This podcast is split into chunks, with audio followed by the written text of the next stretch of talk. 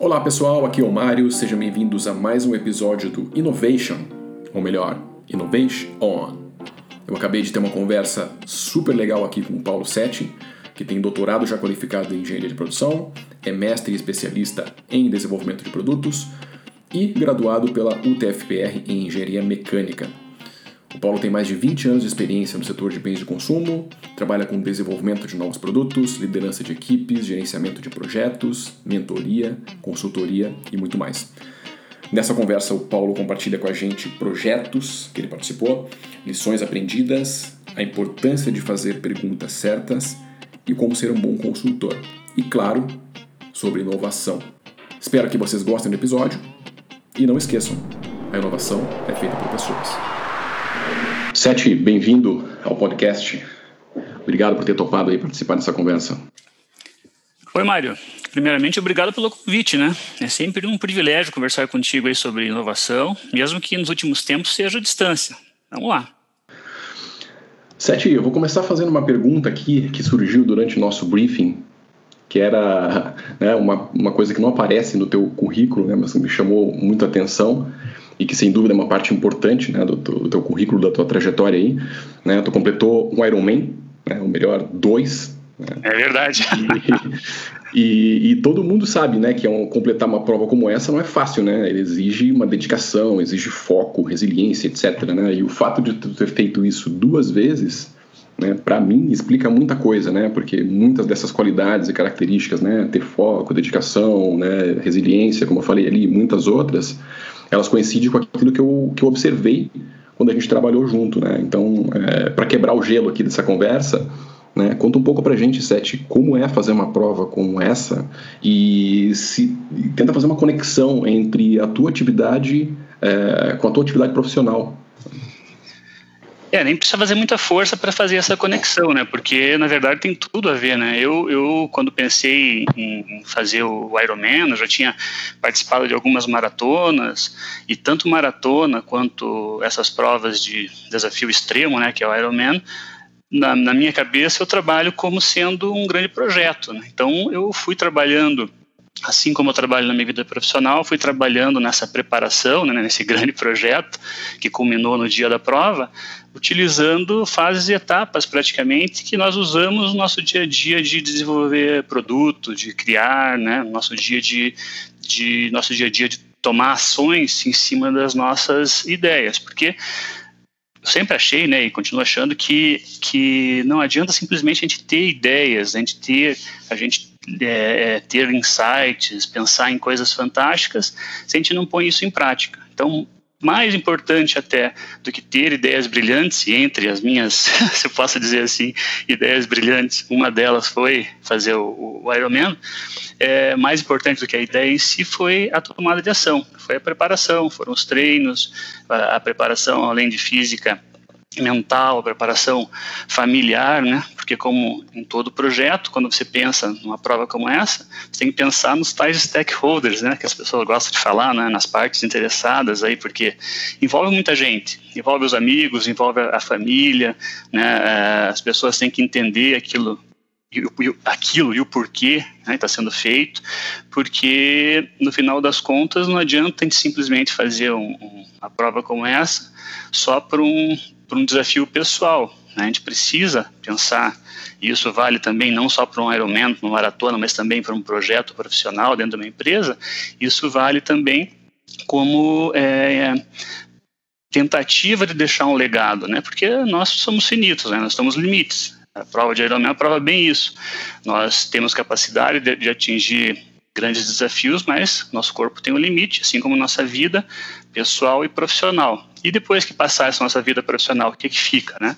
Na verdade, o que fica são os legados, são as coisas que nós deixamos para as empresas, as coisas que nós deixamos para nossa família, e para isso o Ironman realmente realmente foi um exercício bastante importante, né? Então, fiz dois Ironmans, pretendo, quando eu fizer 50 anos, se chegar até lá bem, é, é voltar, treinar e fazer de novo, assim como pretendo ainda fazer vários projetos profissionais e outros pessoais. Eu sinceramente, tento encarar tudo isso como como passos naturais dentro de uma trajetória, como, por exemplo, é, pequenos projetos do nosso dia a dia, como é, é, construir uma casa nova, é, fazer um curso, ler um livro, são pequenos projetos, né, que culminam, vamos pensar assim, usando aquela estrutura do PMBOK, né, que fala muito sobre projetos, sobre portfólio, sobre programas, né, é, são, são pequenos projetos que culminam, né, que fecham esse grande guarda-chuva, esse grande portfólio de atividades que é o nosso dia a dia assim que eu penso, assim que eu pensei na hora de fazer a prova. Tem vários colegas, né, amigos próximos que brincam comigo que eu romantizo demais esse tipo de coisa, né? Que a prova, tipo um, um maratona ou um Ironman, é simplesmente eles enxergam como simplesmente uma, uma é, cumprir uma etapa. E eu sempre falei que não, que era mais como uma uma, uma usava sempre o termo assim como uma transição, né? De, de, de vida. E eles brincavam comigo e, e na verdade na verdade, né, a grande ironia é que quando a gente faz uma prova dessa procurando achar respostas para as perguntas pessoais, profissionais, é, na verdade a gente acaba a, uma, a prova, um Ironman, uma super prova, um super desafio, mais com perguntas do que com respostas, né? Mas como a gente é um Ironman, uhum. a gente pode inventar qualquer coisa no final Legal. e contar como uma grande história. Então é isso, assim como pesquisa, né, que a gente busca sempre perguntas, quando a gente ter, no meu modo de ver, quando a gente faz um desafio como esse, a gente está procurando mais é, é, é, questões, né, para continuar seguindo o nosso, nosso caminho. Assim que eu penso, não sei se, se conseguir deixar claro o meu sentimento, mas é mas é assim, mais ou menos como o Kafka falava, né, que depois de um certo ponto não tem mais retorno. Então, você vai fazer uma prova como essa, para quem não sabe, né, vai nadar 3.800 metros lá em mar aberto, depois vai pedalar 180 quilômetros de bike, é, e, e, daí, depois de tudo isso, não parece nada natural, né, de pôr um, um tênis e sair para correr uma maratona, né? Mas, como dizia Kafka, que depois de um certo ponto não tem mais retorno, é esse o ponto que a gente tem que alcançar. Né? Seja lá na prova, seja nos nossos, nossos projetos pessoais e profissionais, depois de um certo ponto, vamos em frente. Esse ponto que não tem mais volta que eu tento buscar sempre. Sete, ficaram claríssimas as tuas conexões, eu gostei bastante da forma que tu colocou. Eu, eu completei uma prova né, bem menor, né, que é uma, é uma maratona. Eu tinha me preparado para uma maratona Desculpa, eu tinha me preparado para uma meia maratona e uma semana antes eu fiquei sabendo que o meu parceiro de corrida não poderia participar, porque ele teve que viajar. Eu acabei correndo uma semana, eh, uma maratona inteira, né, com tempo de preparação ali de uma semana. Né? Então dá para imaginar ali o que, que eu passei. Né? Então dá para fazer um paralelo disso aí também com, com, com a vida profissional, né? a gente se preparar um pouco antes, muito em cima da hora né? O resultado não vai ficar muito legal, né? Mas é uma experiência interessante, né? Isso tem tudo a ver com, com o que acontece no dia a dia de, de, de um projeto, né, o dia a dia de um desenvolvimento, porque sempre quando a gente faz a abertura de um projeto, nós temos lá definidos muitas vezes pelos stakeholders alguns, alguns dados de entrada, alguns objetivos, e a única certeza que a gente tem quando um projeto começa é que ele vai sofrer mudanças. Não existe projeto, não participei de nenhum projeto, não conheço ninguém que tenha participado de algum projeto que começou né, com, com definições extremamente claras, seja de investimento, seja de prazo, seja de, de abrangência do projeto e terminou exatamente como projetou. Então, esse teu exemplo aí de ajuste é. né, dos ponteiros né, ao longo do desenvolvimento é, é, o que acontece tanto no projeto de um, de um, de um carro quanto no projeto de um, de um sabonete, de um alimento, assim como no teu projeto da maratona aconteceu, né? Exatamente. É, é bem colocado, Sete. É, Sete, vamos fazer então agora, né, um, falar um pouquinho aí sobre o né, algum projeto teu aí, deixa eu te perguntar aqui. É, dá um exemplo pra gente, Sete, de algum projeto de produto, né, que é a tua área, né, uma das tuas áreas de atuação, né, especialidade que é desenvolvimento de produtos, algum projeto que tu tenha liderado, né, pode ser alguma situação específica que tenha trazido algum aprendizado para tua carreira aí. Uhum. Ah, eu trabalhei muitos anos com, na Electrolux, né? você sabe, você trabalhou comigo um tempo lá também.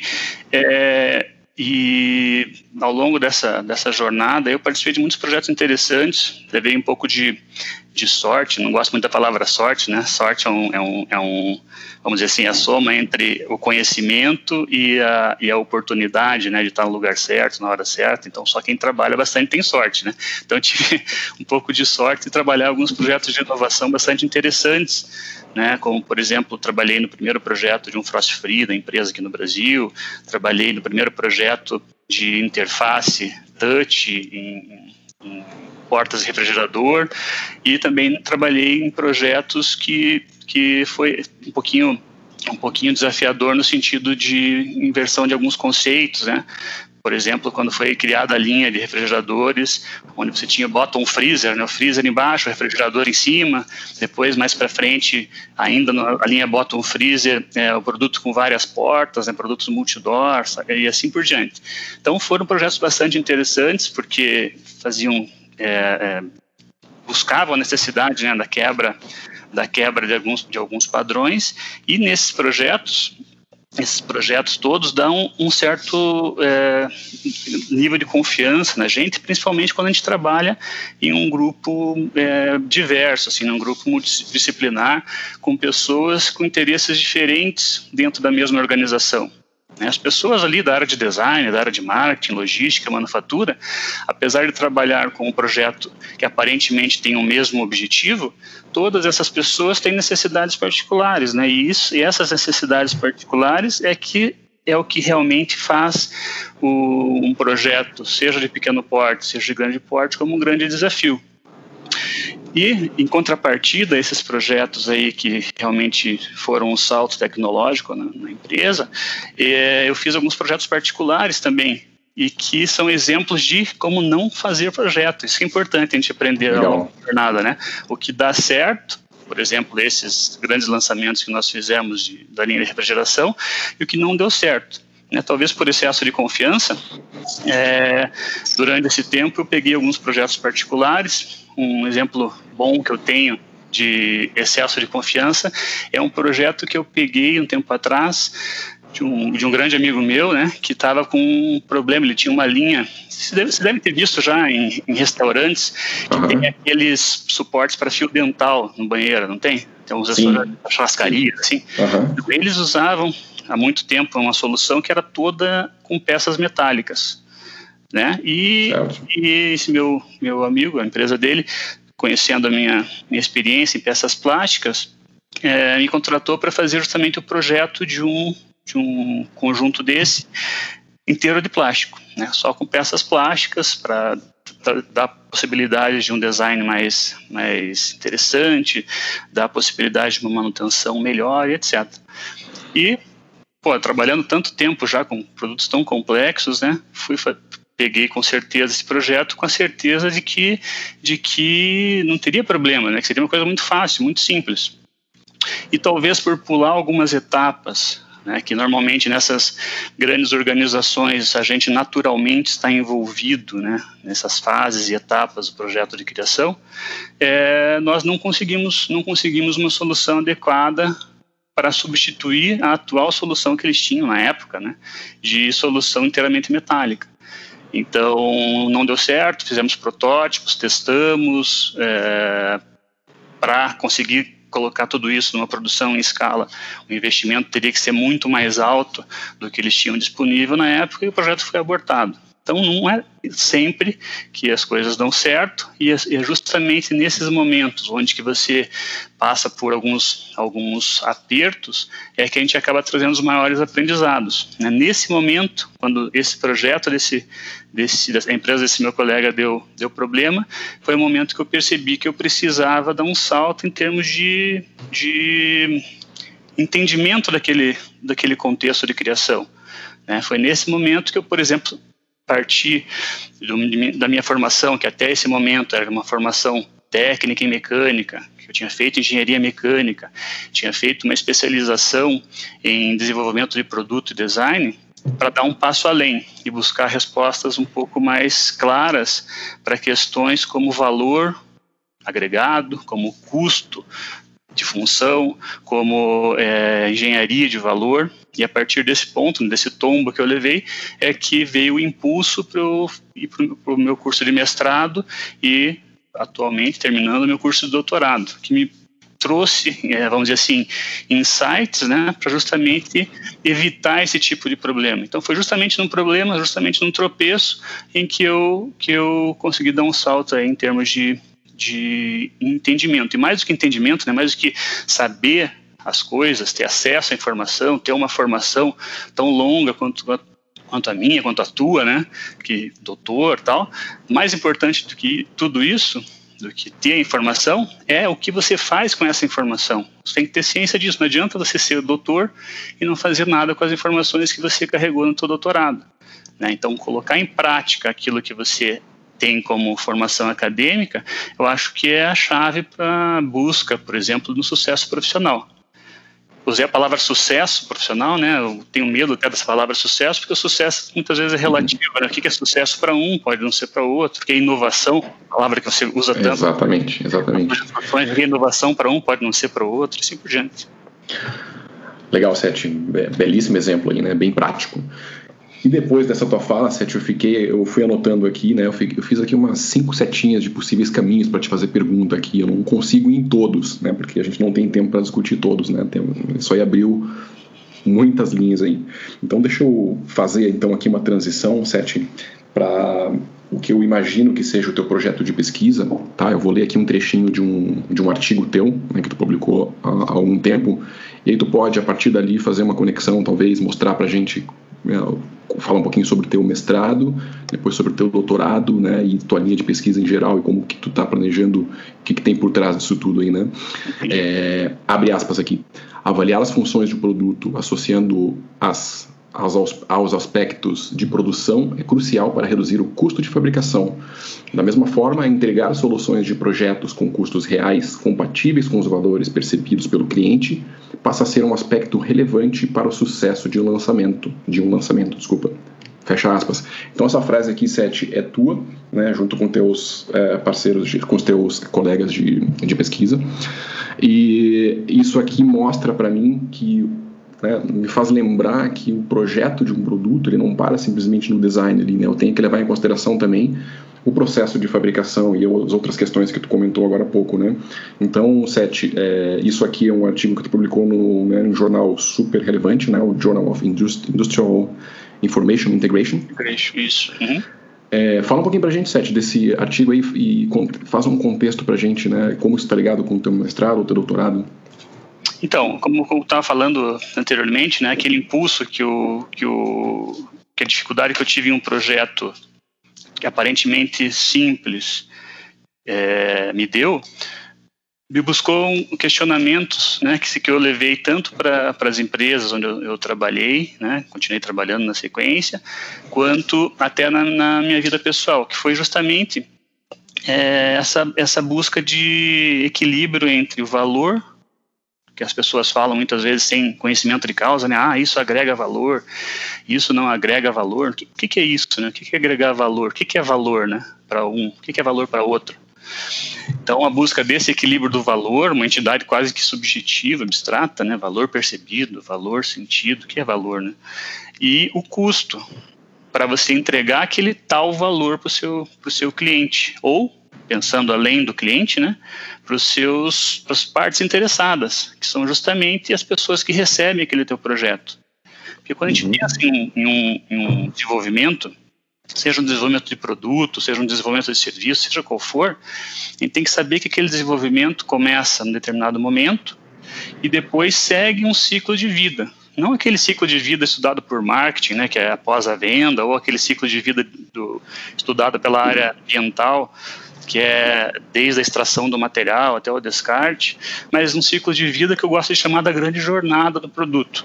Então você faz o desenvolvimento, desenvolve o produto, Nesse desenvolvimento vão estar todas as entradas, nesses desenvolvimentos vão ser definidos os requisitos do produto, vão ser, definido, vão ser definidas as funções, e essa palavra função para mim é bastante importante, né, o que o produto vai fazer, o que o produto vai entregar para aquele teu cliente, e também nesse desenvolvimento são definidas as soluções. Por muito tempo isso era uma coisa que me incomodava, né? as soluções do produto. Por quê? Porque a gente cria soluções muitas vezes baseadas em experiências particulares, né? Ou baseado em, em, ideias geniais que a gente tem durante a vida. E, na verdade, ideias geniais durante a vida a gente tem bem poucas, né? E os grandes gênios, se a gente pegar aí, tiveram poucas ideias geniais durante a vida, né? É, salvo pouquíssimas exceções, né, como Leonardo da Vinci, assim, que teve, teve centenas. Mas pessoas normais, assim como nós, tem poucas. Só que, tendo ideias geniais ou não, a gente tem que acordar todo dia e fazer projeto, não tem? A gente tem que criar um método, tem que criar um, um, sistema, sistematizar esse processo de criação para acordando de bom humor ou de mau humor, você chegar lá e fazer projeto.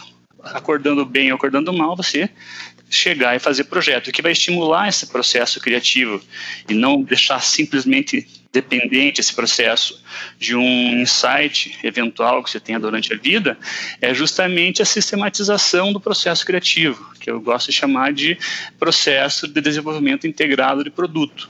Né? Então, criar processos que motivem essa busca de soluções e, mais do que isso, que façam que essa busca de soluções seja cada vez mais uma decisão colegiada. Né? Ninguém mais cria projeto ou tem grandes sucessos em projetos de produtos ou serviços fazendo esse projeto sozinho.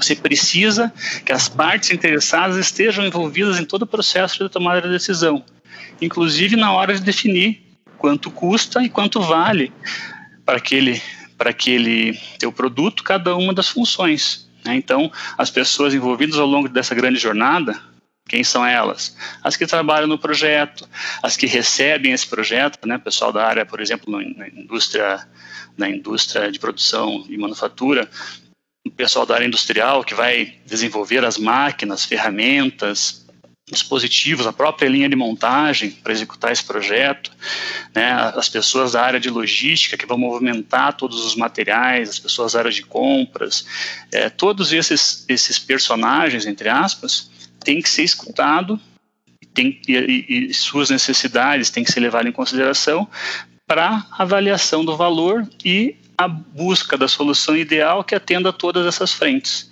Né? E essa busca de soluções e essa discussão no ambiente colegiado, de preferência diverso, né? quanto mais diverso, quanto maior diversidade das pessoas envolvidas naquela discussão, normalmente melhores são os resultados que eu percebi durante esse meu, meu minha jornada profissional e acadêmica, é, quanto maior respeito a essa diversidade, melhores esses resultados e mais equilibrado, maior a probabilidade de sucesso desse produto lá no final. E isso vale para toda a jornada, não só para a área da, engenharia industrial, que vai preparar a linha, vai implantar os quesitos da indústria 4.0 e etc., mas também os personagens da área de venda, da área de distribuição, logística, que vão fazer com que os produtos saiam lá do final da linha de montagem e cheguem em cada um, em cada um dos pontos de venda, os vendedores, né, o próprio cliente que vai fazer a grande mágica né, na hora de ver o teu produto na, na, prateleira, escolher o seu produto e não do seu concorrente, o que, que vai fazer ele escolher o seu produto do seu concorrente? vou fazer o projeto, por exemplo, de, um, de uma caneta. O que, que vai fazer o teu cliente escolher a tua caneta e não do seu concorrente. Com certeza não vai ser a função principal da caneta que é escrever, concorda? Porque toda caneta escreve, tanto a tua quanto o teu concorrente. O que vai fazer o teu cliente escolher a tua e não do seu concorrente vai ser as outras funções que você agregou a esse produto, oferecendo soluções para atender essas funções da maneira mais equilibrada possível, para você não oferecer soluções extremamente mais caras do que o valor percebido por esse público, ou, por outro lado, muito pobres pelo valor que é dado àquele, àquela ação que o produto vai fazer.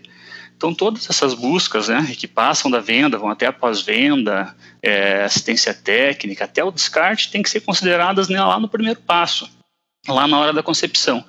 Então, a minha linha de pesquisa vai bem nesse sentido, buscar nos primeiros passos do desenvolvimento, que a gente chama de projeto conceitual, é, definir funções adequadas a esse produto, né, ações, funções são sempre verbos, né, ações tanto de uso quanto de estima, e que, num passo seguinte, sejam avaliadas as soluções e, nessa hora de avaliação de solução, criar modelos, e, e minha pesquisa busca justamente é, é, propor esse modelo de cruzamento em percentual entre valor percebido, função a função, e custo de uma função. E, muita, e, e parece fácil falar assim, né? Mas é, é, achar custo de função não é fácil, porque não é custo de peça que a gente está falando, né? Está falando da transposição entre custo de peça em custo de função. Por exemplo, o motor de um carro, ele tem um custo, mas para que, que ele serve? Para várias funções, desde a função dar para frente, dar ré, virar para a direita, virar para a esquerda, até funções secundárias, como fazer funcionar o ar-condicionado e assim por diante. Então, essas funções têm que ser custeadas. Como? Utilizando alguns métodos que eu proponho nesse meu estudo de rateamento de custo entre as funções para você conseguir comparar valor percebido com custo de função. Função é função. E o que, que se, é, se verificou ao longo, ao longo dessa pesquisa é que em vários estudos de caso se percebeu que quanto mais equilibrado função a função você tiver custo e valor, mais probabilidade você vai ter de sucesso naquele teu produto. Então é isso que eu busco, isso que me incomodou muito alguns anos atrás e que eu busco ao longo de todos esses anos algumas respostas para essas perguntas. E mais do que respostas, o que a gente vai ter que deixar no ar, e é isso que faz mover o mundo acadêmico e, o, e a indústria como um todo, é deixar aberto perguntas também, né? Porque a, a, partir dessas dúvidas que a gente deixa em qualquer é, trabalho de pesquisa é que as soluções aparecem. Né? Um bom exemplo está aí nessa busca de perguntas é, desenfreada que teve agora para a solução né, da busca da vacina aí do Covid. É um exemplo clássico de que, em cima de questões, se chega em soluções e outras questões estão deixadas em aberto, fazendo rodar essa roda gigante aí da, da inovação né, e do crescimento científico e tecnológico. Muito bom, Sete. Isso mostra né, a importância de fazer perguntas, né? A pergunta é a parte mais importante do processo, né? Todo esse teu todo esse teu processo aí, né, começou com algo que né, incomodava, né? te incomodava, né, causava uma inquietação ali e uma pergunta que gerou tudo isso aí, né? Então tu vê um propósito ali em toda essa essa jornada aí, né? Gostei bastante do nome ali que tu usou, né, a grande jornada do produto. Né, e vários pontos aqui de novo, Sete, né? Dá para ramificar aqui para vários itens, né? Daqui a pouco a gente entra na, na inovação. Né? Deixa eu antes fazer uma pergunta aqui que, para quem não, né? Eu consegui visualizar bem, Sete, quando tu comentou ali sobre a sistematização do processo criativo, que é importante fazer todo dia, né? Criar um, um, um hábito, talvez, não sei se é a palavra certa, mas faz, não importa o humor, né? Gostei muito da forma que tu colocou ali, faz, né? E acaba virando um funil, né? De milhões de interações, ali vai chegar a um ponto que vai ter ali uma ideia que vai resultar em algum produto que atenda ali, né, os requisitos, né, e que tem o equilíbrio, né, que tu comentou, que eu gostei bastante é, também. Naquele momento, né, naquele momento naquele, específico, porque, por exemplo, quem comprava ou quem buscava um celular há 10 anos atrás, que não é muito tempo, né, na linha uhum. não é nada, né, 10 anos, é, tinha os valores né, para certas coisas muito diferentes dos que, do que os que buscam o celular hoje. Né? E vai ser muito diferente daqui a cinco anos. Então, é, são coisas que a gente não consegue prever mais com tanta precisão como se previa um tempo atrás, né? A prospecção tecnológica está cada vez mais, mais curta, a gente não consegue prever mais é, coisas para daqui 10, 20 anos, e sim para daqui 3, 5 anos, né? Exatamente. Então, a gente tá, tem que estar preparado para essas mudanças, né? Eu, eu, eu gente, todos nós vivemos essa transformação, né? Então, está é, aberto para isso, é, fechar, abrir um pouquinho esse leque de possibilidades, né? Muitas vezes você tem um pensamento um pouco menos conservador em alguns pontos, pode servir como alavanca para um desenvolvimento intelectual e, por consequência, né, um desenvolvimento tecnológico que vai auxiliar todo mundo ao seu redor. Legal.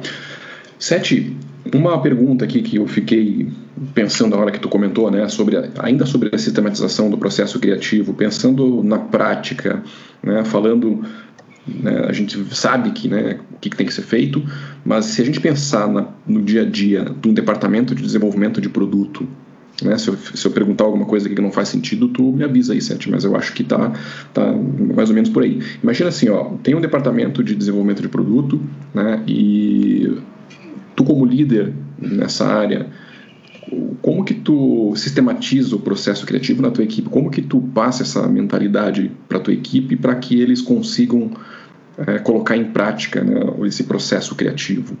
O cara vai ter que trabalhar todos os dias em um projeto, vai ter que desenvolver alguma coisa. Como que, conta um pouquinho para a gente, Sete, como que é essa, essa, isso na prática no departamento de engenharia de desenvolvimento? É na, prática, o que são definidos são marcos, né? Marcos, os, os, os, os gates de passagem, os portais de passagem, que para serem transpostos precisam cumprir algumas etapas. Então, são definidas algumas etapas obrigatórias né? E essa definição de etapa obrigatória é um, é um trabalho é um trabalho é, delicado porque tem, tem que ficar sempre no limite ali entre o que realmente agrega agrega busca de oportunidades, o que realmente o que realmente vai trazer benefício para o teu projeto e o que pode ser transformado só em burocracia dentro do teu, do teu sistema. Então, esses processos todos que acontecem dentro das organizações, eles são processos vivos. Né? Então, tipo, eu, eu, eu, dou um treinamento de, um, de certificação Black Belt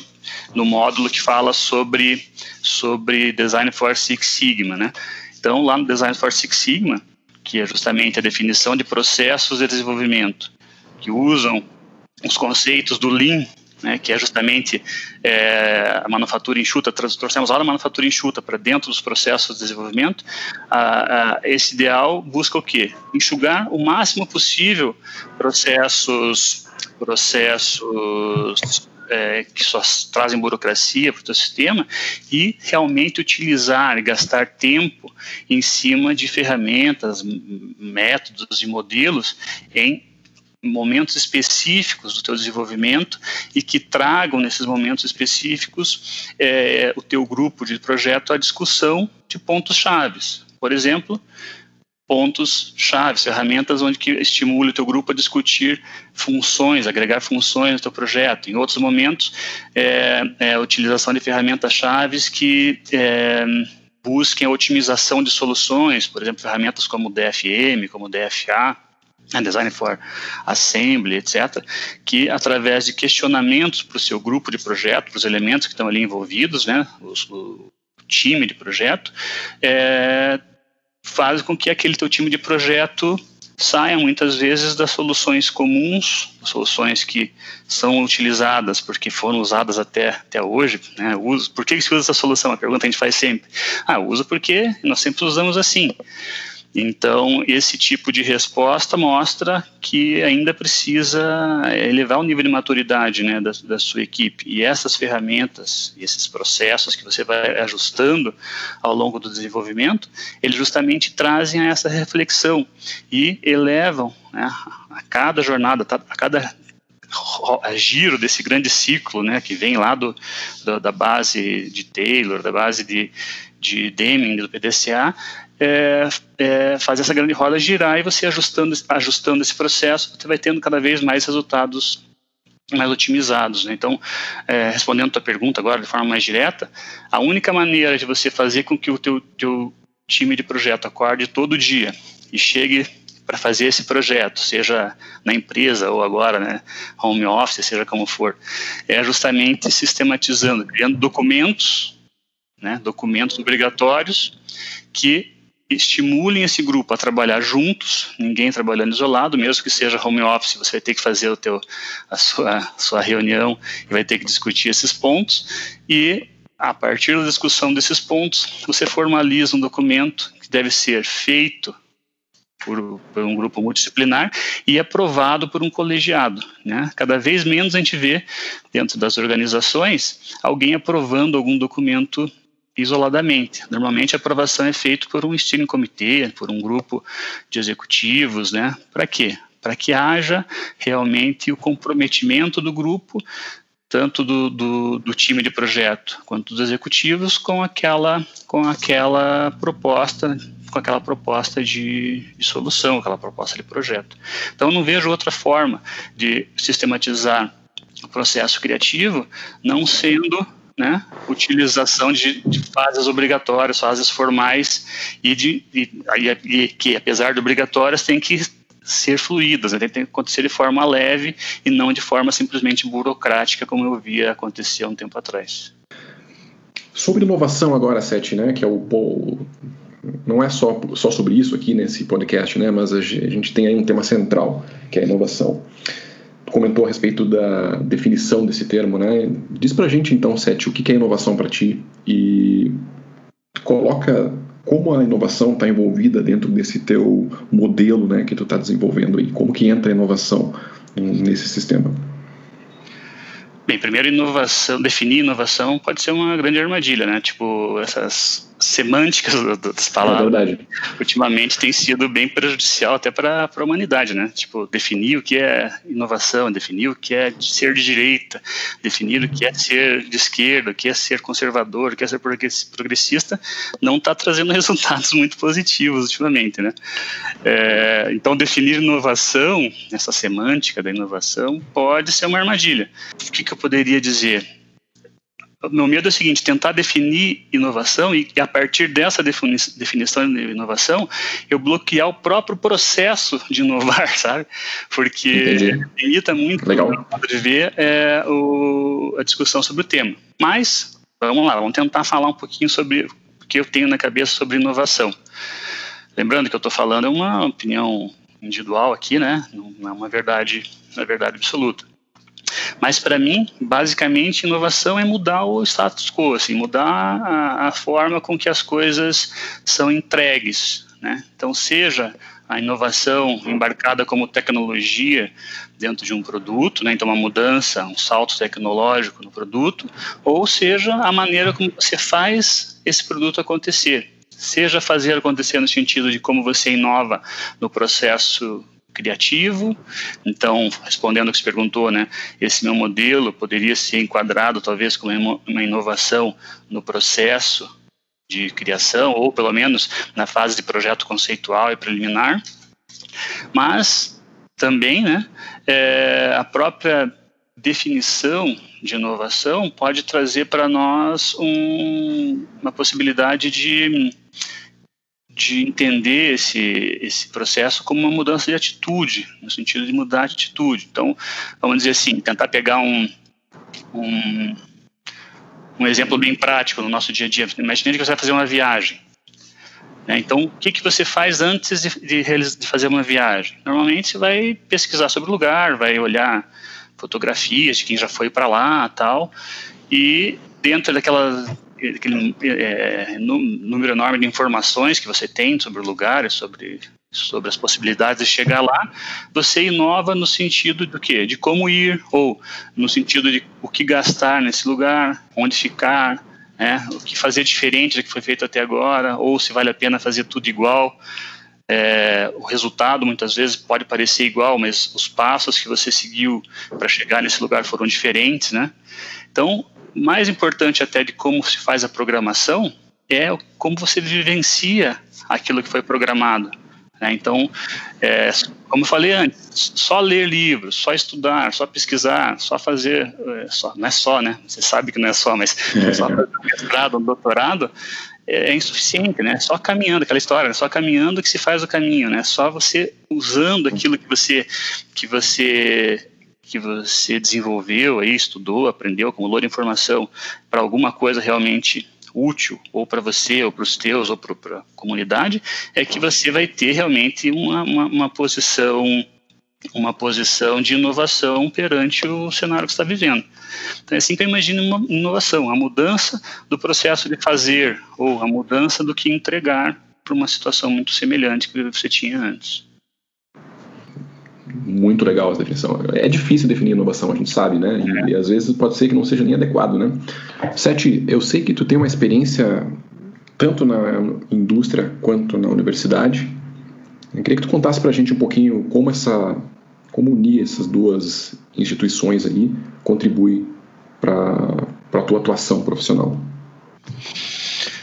É, eu tive essa, essa vontade sempre, né, de seguir no mundo acadêmico e no mundo industrial de maneira paralela. Então, durante todo esse período que eu trabalhei na indústria, eu sempre tive o pezinho no mundo acadêmico, né? seja em universidades como TFPR, como PUC, UP, é, mas eu sempre busquei manter esse lastro, por vários motivos. Um, para justamente me manter atualizado né, em termos de informações, é, saber o que está acontecendo em termos de estudo, ou buscando oportunidades e seguir com, com umas linhas de pesquisa que ainda não eram que não ainda não eram trabalhadas dentro da academia, porque acontecia muito isso há um tempo atrás, principalmente aqui no Brasil, né? A gente percebe que o que o que a indústria e a universidade são ambientes muito diferentes, trabalham muito isoladamente, né? Se a gente dá uma saidinha, e isso é um, um ponto importante, a gente tem que sair um pouco,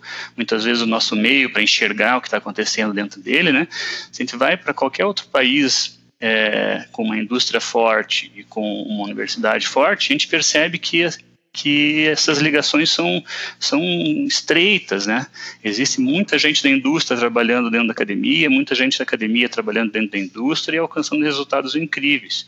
E aqui ainda tem essa, essa distância, esse distanciamento entre empresas, né, entre indústria e academia. Talvez pelo pela nossa origem lá, né, que nós realmente oferecíamos muitas vezes é, mais, vamos dizer assim, trabalho como montadoras, etc., do que como desenvolvedores, talvez por isso veio essa, essa diferença. Falta muito ainda desse pensamento acadêmico, que é o que nós falamos antes, né? Questionar sempre, perguntar sempre, ajustar os processos, não fazer as coisas, né? Não tomar é, decisões baseadas simplesmente no, no, no histórico do que foi feito até agora, e sim baseado em questionamentos, então é, falta isso dentro de muitas empresas. Eu estou percebendo que ao longo desses últimos anos isso está diminuindo um pouco, mas ainda tem muito o que, o que crescer. No mesmo sentido que dentro do mundo acadêmico aqui da nossa região, eu percebo que tem muita gente afastada da realidade da realidade das empresas. Né? Então, se eu estou pensando em engenharia, né? Eu vejo que as pessoas trabalham em questionamentos do mundo acadêmico muito teóricos muitas vezes, né, e pouco aplicados.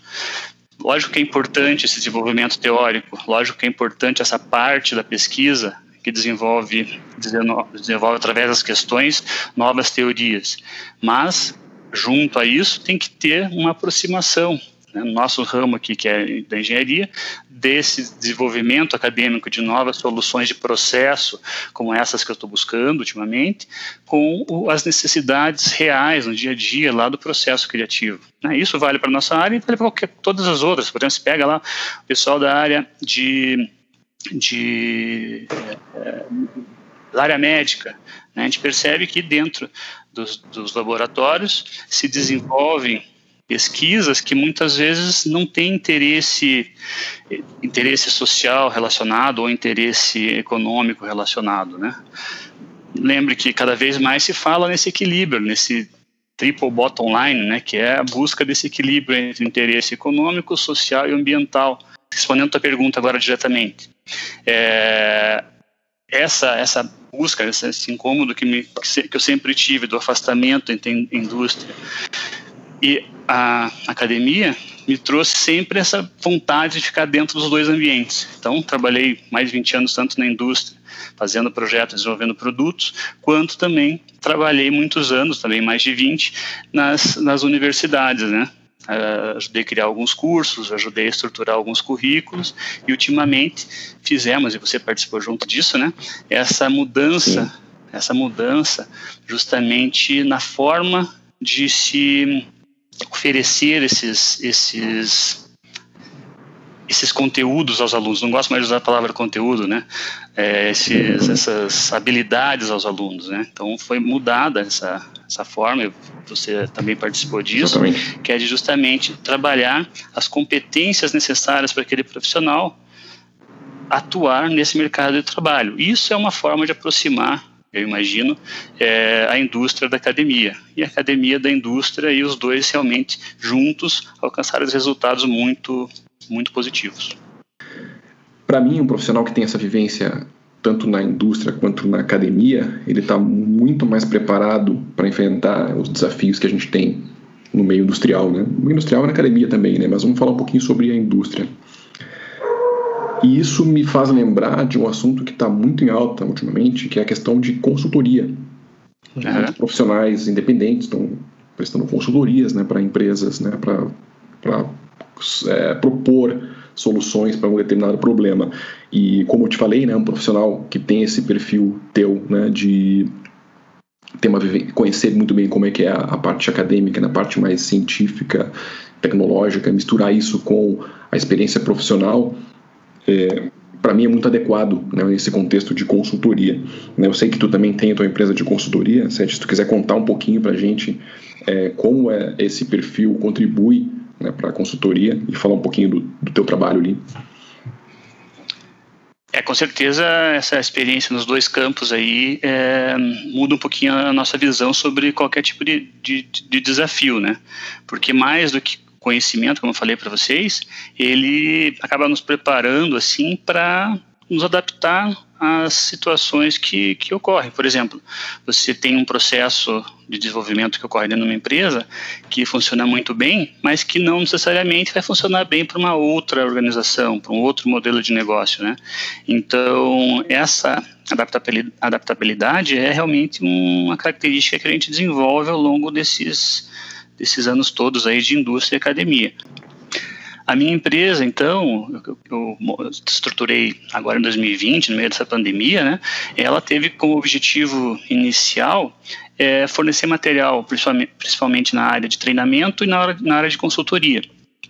Então, é, fiz alguma, algumas elaborações de alguns, de alguns livros para o mundo acadêmico, fiz também, é, dei alguns treinamentos na área de certificação é, Black Belt e só que agora eu quero é, dar um passo além. Eu quero, na verdade, né, e eu acho que eu posso ajudar muito nesse ponto, é, oferecer serviço justamente de gestão de projetos. Né? Cada vez mais a gente percebe que as empresas estão sendo estruturadas de forma matricial, onde existem lá os departamentos, mas existem também os, os escritórios de projeto. Né? Então, esses escritórios de projeto para esses escritórios de projetos chegam as demandas da empresa, que normalmente estão dentro de um portfólio. Dentro desses portfólios tem os programas, né? E dentro desses programas os projetos. Só para entender bem esse contexto, imagina lá, vou pegar um exemplo bem extremo, imagina na NASA, né? Você tem o programa espacial.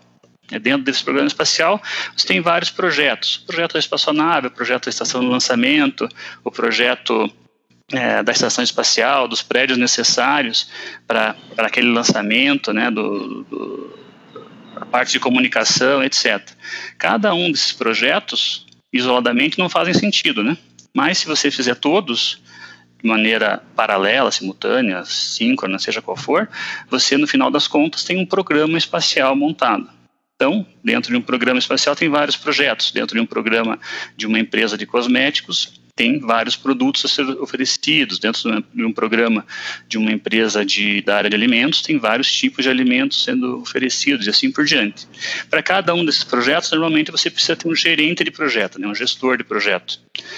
A grande parte das empresas valoriza a, é, a certificação PMP, né, que é que é da empresa da, do órgão PMI, né, que é o Project Manager Institute, que dá essa certificação e que é, chancela o profissional como sendo um gestor de projeto profissional. Eu busquei essa certificação e a, e a partir dela, somada a essa experiência toda que eu trago do mundo acadêmico e do mundo corporativo, a minha ideia é, é oferecer serviços justamente para essas organizações, para esses escritórios de projeto, com um, equipes de gestores de projeto, né, oferecendo serviço tanto de gestão quanto de Scrum, que é justamente o que o papel dos, do, que as empresas agora buscam, né, de busca da metodologia ágil de desenvolvimento. Então essa que é a minha ideia no próximo passo aí, né, na minha na minha empresa que ainda está engatinhando, né, está tá, tá em fase de estruturação. Como que funciona isso? Como que tu chega até a empresa e mostra para ela que tu é capaz de fazer uma grande transformação ali, fazer um não uma grande transformação, nem sempre é uma grande transformação, né? Mas ajudar ela a resolver algum problema prático ali. Como, como qual, qual que é o plano, Sete? Como como que funciona isso, né? Para quem quem está nessa área de consultoria também entender um pouquinho. É, primeiro que a transformação, né, só para fazer um parênteses, a transformação pode estar no processo de fazer as coisas, né? Então, é, inovação, como a gente falou antes, né, pode estar no processo de como fazer as coisas, como oferecer as coisas. E, e para chegar nas empresas, hoje em dia, eu acho que o único caminho é manter uma rede de relacionamento, né? É justamente você, você é, desenvolver laços profissionais e acadêmicos que te leve para dentro das organizações, né? Porque é, dificilmente alguém vai procurar no Google é, o, o gerente de projeto e vai atrás da tua empresa, né? Então você precisa criar esses laços, precisa é, se fazer conhecer, né? Lógico que que é muito mais fácil você conseguir isso quando você já tem um, uma estrada percorrida, né? Para um profissional de início de carreira, isso fica muito mais complicado, né? Então você precisa primeiro criar essa experiência para poder oferecer uma consultoria.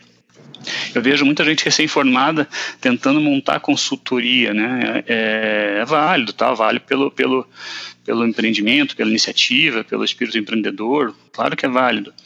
Mas o que se percebe é que, apesar de muito bem estruturada, muitas vezes em termos é, empresariais, aquela organização, é, falta o lastro que eu chamo de inventário tecnológico. Né? Então, falta essa, essa pessoa, esse grupo, essa organização ter passado por situações reais, né? além daquelas acadêmicas que nós falamos, além daquelas daquelas que nós estudamos no, e lemos nos livros, né? Então essa soma entre a iniciativa, o empreendedorismo e, o, e, o, e, a, e a prática profissional é muito importante.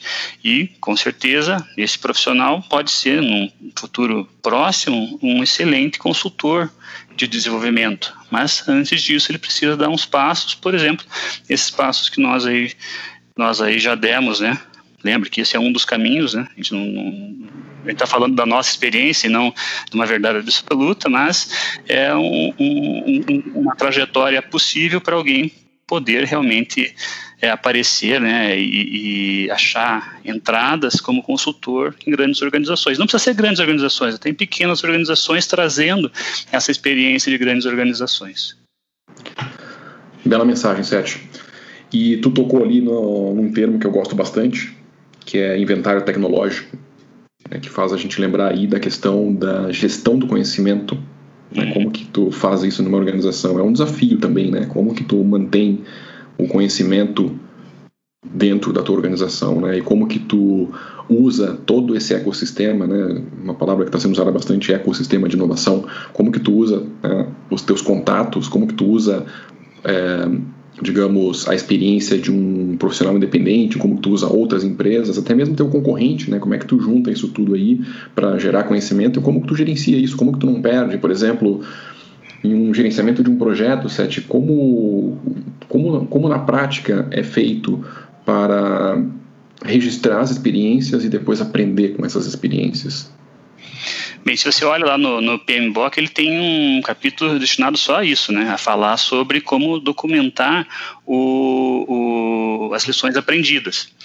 Mas, no dia a dia, nas organizações, eu, eu percebo né, que isso está crescendo, mas ainda está em, em passos pequenos, assim, sabe? Então, muita coisa se perde dentro das organizações em termos de lições aprendidas. Tanto que deu certo no projeto, né? E daí chega um novo projeto, as pessoas começam a reinventar a roda, quanto o que deu errado. Eu acho que até o que deu errado muitas vezes é mais importante do que deu certo, sabe?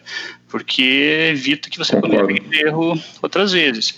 Então, documentar tudo isso é fundamental numa fase de fechamento de projeto. Então, antes de você encerrar qualquer tipo de desenvolvimento, e isso é uma coisa que pode ser é, é, facilmente estruturada como documento, mas é difícil de se fazer em termos, em termos de costumes dentro das organizações, antes de você fechar esse, esse projeto, antes de você dispersar os recursos, você precisa criar, criar uma forma dentro dos ERPs das empresas ou dentro dos, dos sistemas que as empresas utilizam para documentação de projeto, criar ali um formulário, um, um, pelo, menos, pelo menos campos onde aquele grupo que trabalhou naquele desenvolvimento tragam as questões, tragam os pontos positivos, formalizem é, os feedbacks, é, documentem o que deu errado, sem, sem a vergonha de ter errado, porque só erra quem faz, né? Quem não faz nada não erra. Exatamente. Então, essa formalização das lições eu acho chave É, eu acho que isso está crescendo, mas ainda está crescendo devagar, e eu acho importantíssimo que, que, que aumente essa velocidade quanto antes. Eu acho que esse é um ponto que, como um consultor, né, é, nós podemos nós podemos estimular dentro das organizações. Excelente. E eu vejo também né, a importância de não só o pessoal registrar durante o projeto depois no final ter documentos para isso, como também o processo estimular, fazer com que o próximo projeto veja essas informações, né? Porque não adianta nada elas estarem lá também e ninguém consultar, né? Então, ao invés de ficar preocupado ali sempre com a operação, né, que eu acho que é importante, né, tem que entregar o projeto de acordo com o que foi especificado, mas ao mesmo tempo o próximo projeto pode aprender muito, né, com que com esse projeto atual, né, bem. É sim, os dados de entrada tem que ser tem que ser justamente os, os dados de saída do projeto anterior, com certeza. É o é o é o tal inventário tecnológico, né, que, que, que, precisa ser desenvolvido realmente, documentar aquilo que, que a gente tem de potencial dentro da organização. É, é o, e, e, e, vai mais do que isso ainda, né? Se a gente perceber, tem muitas, muitas, muitos potenciais dentro das empresas que, que não são aproveitados, né? E não porque é culpa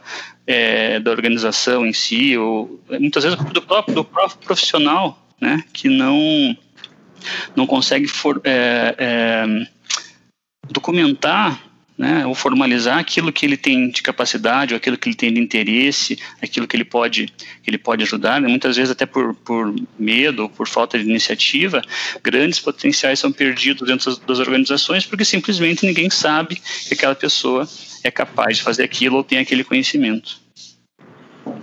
Bem colocado, Sete. Eu, por exemplo, quando eu escuto inventário tecnológico, a gente sabe que né, inventário ele envolve também recursos humanos que estão ali, né, que são pessoas, parte super importante, do, principal coisa do processo, né?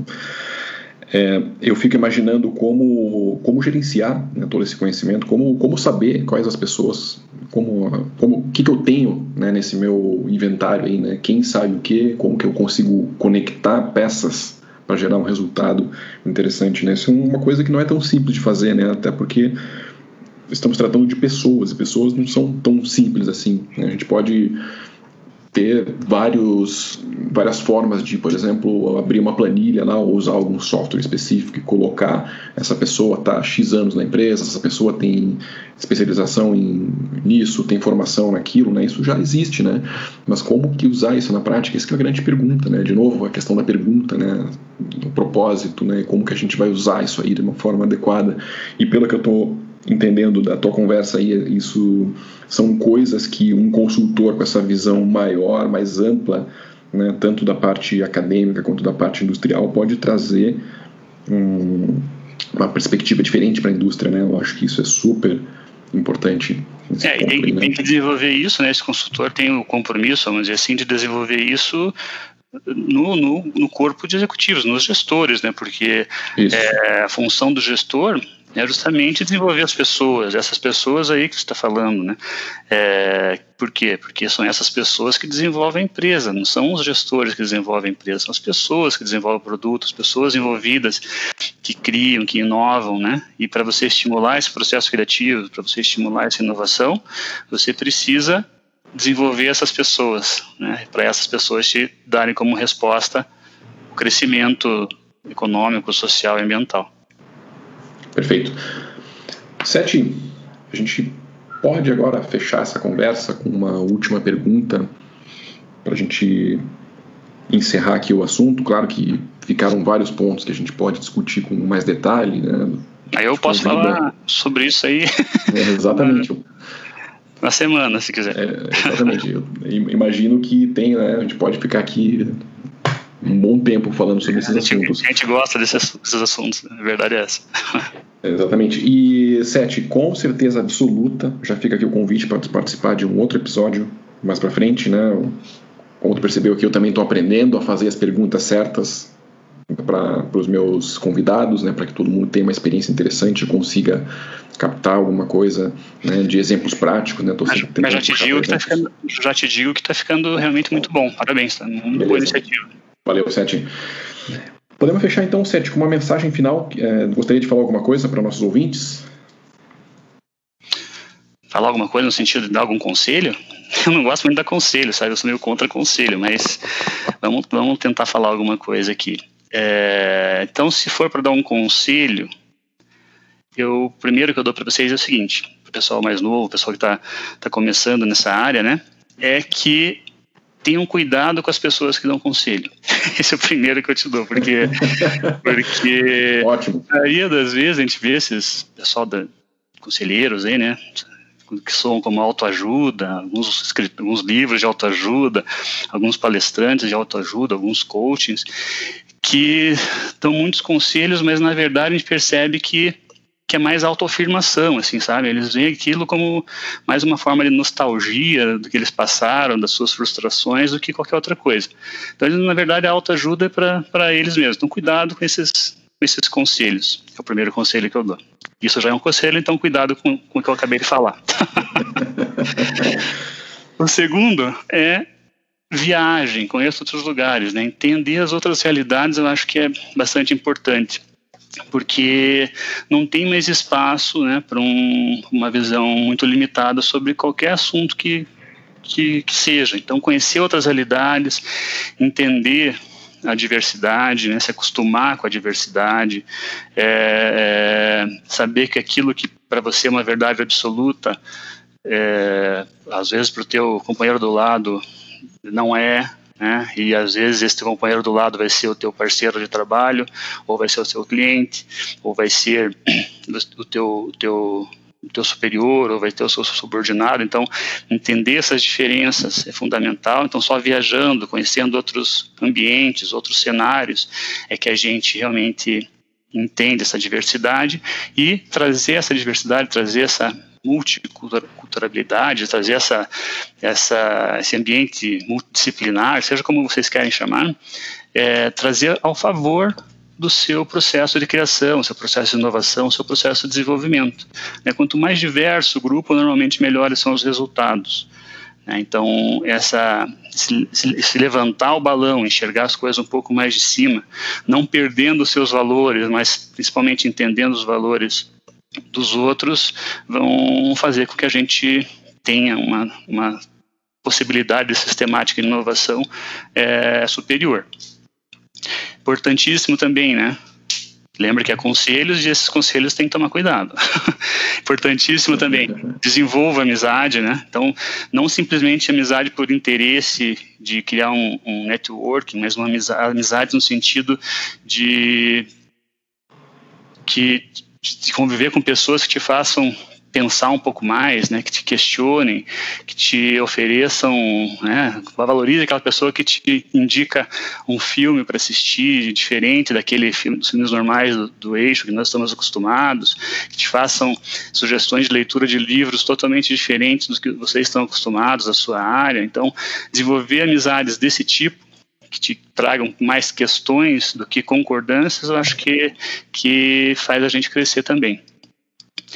E, mais importante de tudo, né, é não ter sentimento de culpa quando você faz alguma coisa errada. Porque a única certeza que a gente tem é que algumas coisas que a gente vai fazer vai dar certo e outras não vão dar certo. Vão ter dias que a gente vai estar com super feliz que, que tudo deu certo, tem dias que as coisas não dão certo, mas é, o mundo continua girando e a gente aprende com esses erros e, e, e muitas vezes a gente ganha mais no, com os erros do que com os acertos. A gente, a gente aprende mais com esses erros do que com, com esses acertos. Né? Então, é, não se orgulhe demais daquilo que deu certo, do que você fez, e nem critique demais, se autocritique daqueles pontos que você deu errado. Só ajuste os ponteiros para a próxima rodada do relógio as coisas funcionarem melhor. Né? Então, é, muitas vezes, né, é no fracasso que a gente encontra uma razão para o sucesso futuro. E no mundo da ciência, no mundo da tecnologia, nesse mundo que a gente está inserido, é justamente essas questões que os fracassos trazem que são alicerces para tudo. Questione sempre, é, dê respostas que, que possibilitem a abertura de novas perguntas. Eu acho que assim que a gente, no final das contas, vai deixar algum legado né, para essa nossa passagem tão curta por aqui. Belíssima mensagem, Sete. Obrigado. Sete, onde o pessoal pode te encontrar para saber mais informação sobre seu, teus cursos, para conhecer mais sobre teus projetos aí? Então, eu acho que profissionalmente você pode me encontrar no, no, no LinkedIn mesmo, né? Paulo 7, eu estou lá. É, eu estou criando, ainda está em construção, na, mesmo, no LinkedIn, a, a, página da minha, da minha consultoria. É, então, a empresa chama PH7 e PDP. Okay. Né? PH7 e PDP. PH7, que remete ao meu nome, né? Paulo Henrique 7, mas uhum. também remete ao equilíbrio, né? A busca do equilíbrio aí, ao, pH neutro, né? O pH 7. Muito bom. E o IPDP é, é o acrônimo em inglês do, do processo de desenvolvimento integrado de produto. Legal. Sete, muito obrigado pela tua participação. Obrigado a você pelo Foi... convite, é uma oportunidade tanto. Obrigado. Foi show de bola aí e a gente se vê na próxima, né? Com muita coisa pra gente conversar depois aí. Um abraço, Sete. Um abração, Mário. Obrigado. Valeu.